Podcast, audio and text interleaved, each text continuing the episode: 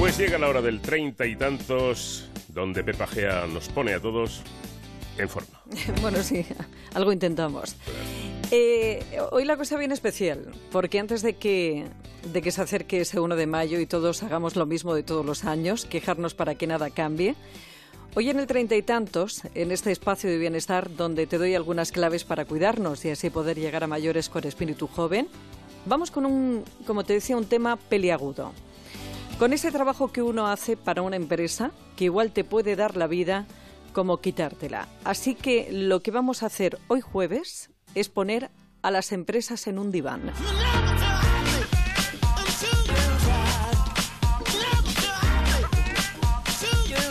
La pregunta es esta. ¿Has oído hablar de las empresas saludables?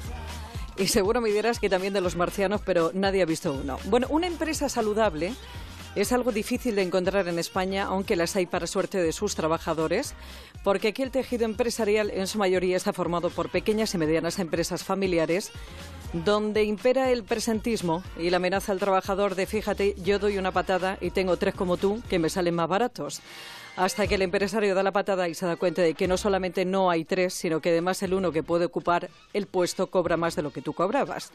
Impera, como te decía, el presentismo, eso de estar por estar y echar horas improductivas como si del cumplimiento de una condena penitenciaria se tratara. Bueno, pues con estas premisas, ahora vengo yo a hablarte de las empresas saludables. Tiene WhatsApp. Empresa saludable la definió la Organización Mundial de la Salud como ese entorno en el que los trabajadores y los jefes contribuyen a crear un estado de bienestar físico, mental y social. Son empresas que van más allá de la legislación en seguridad y salud y que son conscientes del valor que aporta el bienestar de su personal y para eso, para eso se llevan a cabo acciones que promocionan hábitos de vida saludable como una alimentación sana y el ejercicio, pero también, y aquí es lo importante, de motivación personal y de mejora del clima laboral.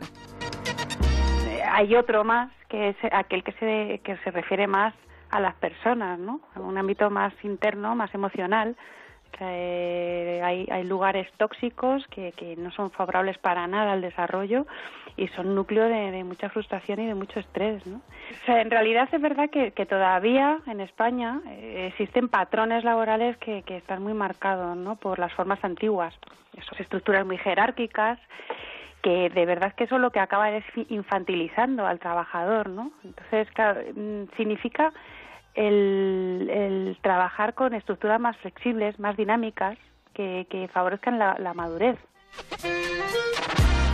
Como dice Laura Raya, psicóloga, coach y socia junto a Sofía Valero de la empresa Nice to Meet Me, una de las punteras en asesoramiento y motivación y liderazgo laboral, ya pasó la época del patrón, de ese jefe que se pase vigilando el trabajo de los trabajadores y que trata a sus subordinados como niños a los que puede gritar y abroncar. Dice el artículo 4 del Estatuto de los Trabajadores que las empresas deben asegurar la integridad física y psicológica de los empleados y el respeto a su bienestar emocional. Pero parece que ver a un trabajador libre y feliz no es lo que se lleva en este país. El entorno de trabajo poco a poco va cambiando y se debe buscar mejorar la calidad de vida de los empleados por las personas y por la empresa ya que se ha demostrado que aporta infinitos beneficios además de los económicos. Bueno, pues eh, los beneficios mm, claramente es que se favorece la confianza entre todos, la confianza mutua. Eh, una persona que confía es capaz de atreverse, de ser más creativa, de ser más libre y de sacar su potencial. Y entonces, bueno, pues en estos, en estos entornos saludables te permiten desarrollar precisamente esta, esta autenticidad y eso te empodera, ¿no? y eso aporta, inevitablemente aporta los resultados, está beneficiando también a la productividad.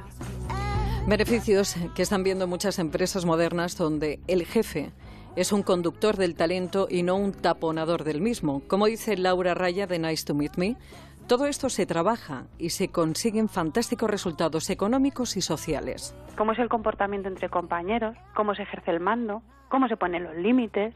Cómo se celebra, cómo se solucionan los conflictos incluso cómo se despide, ¿no? Todo lo que ocurre en, en, una organización, el modo en el que nos relacionamos, impacta a nivel emocional y hemos de tenerlo en consideración. Eh, estos jefes que están muy orientados probablemente a la eficacia y a la tarea, lo que, lo que adolecen es de un cuidado del vínculo y de la relación. Eh, posiblemente son caracteres más rígidos, que les cuesta más relacionarse pero no significa que no se puedan cambiar. Pero claro, hay que hacer un trabajo, porque al final lo que hacen es que se cargan el talento, ¿no? Dicen que cerca del 25% de los trabajadores no son felices en su trabajo y esto le cuesta a las empresas un dineral. Según AMAT, casi 76.000 millones en 2016, un 24% más que un año antes. Según la Unión Europea, entre el 50 y el 60% de los días de trabajo perdidos se atribuyen al estrés y a los riesgos psicosociales, cargas de trabajo excesivas, exigencias contradictorias, falta de participación, gestión deficiente de los puestos directivos, inseguridad en el empleo, comunicación eficaz o nula con sus superiores, falta de apoyo por parte de la dirección, además de acoso psicológico y sexual. Podríamos decir que, cualquiera de nuestras intervenciones, el denominador común es la conciencia, la toma de conciencia, igual que en el psicólogo, ¿no? somos más brillantes cuando estamos conectados con, nuestra autenticidad. Em, nosotras concretamente eh, nos ayudamos mucho del teatro o de las dinámicas de, trabajo corporal. ¿Por qué? Porque está ya sobreutilizado el, el ámbito más mental, ¿no? la mente nos engaña más, el cuerpo no engaña. Entonces, bueno, pues nos ayuda a tomar más, más contacto auténtico con nosotros mismos. Bueno, pues esto de cuidar al trabajador que a los de la facción viejuna laboral les tiene que doler en sus partes genera un retorno, atención, de la inversión de entre un 2,5 y un 4,8 en absentismo, entre un 2,3 y un 5,9 en costes de enfermedad. Guarderías, espacios de lactancia, instalaciones deportivas, nutricionistas, programas para el control del estrés, asesores confidenciales, salas de relax, pero sobre todo programas de motivación de los empleados. Es como poner a la empresa, como te decía, en un diván, es favorecer el sentimiento de libertad para que los trabajadores participen y sean creativos sin miedos. Solo en entornos seguros el talento fluye, porque es la empresa la que proporciona el crecimiento personal.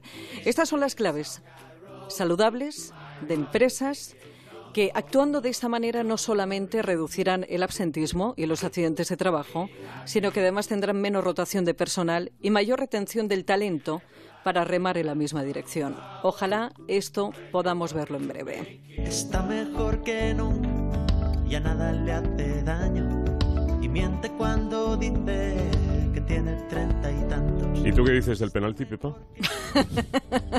¿Qué fue o qué no fue? Aquí cada uno lo suyo. Es que cuando tenemos monotema, tenemos monotema. Bueno, solamente añadir una cosita que también dice... que no me ha contestado. Que luego te contesto, Leche. Que dice Laura Raya, que experta en esta eh, formación a empresas, que esto del trabajo es como en una relación de pareja. Si no dedicamos espacio a la relación, al cuidado del vínculo, acaba por enfriarse y distanciarse. Pues en una empresa es exactamente igual. Pues a cuidar la, relación siempre. Ahora digo lo del Twitter, cerramos el micrófono y te digo lo del penal. Venga, vale.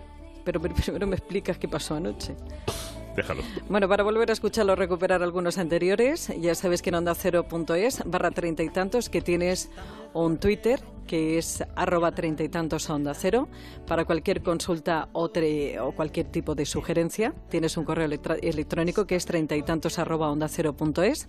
Y para más información en la web me dice Pepa y en el blog treinta y tantos que también encuentras en Celebrities de Antena 3 Televisión. Está mejor que nunca, ya nada le hace daño. Hola, soy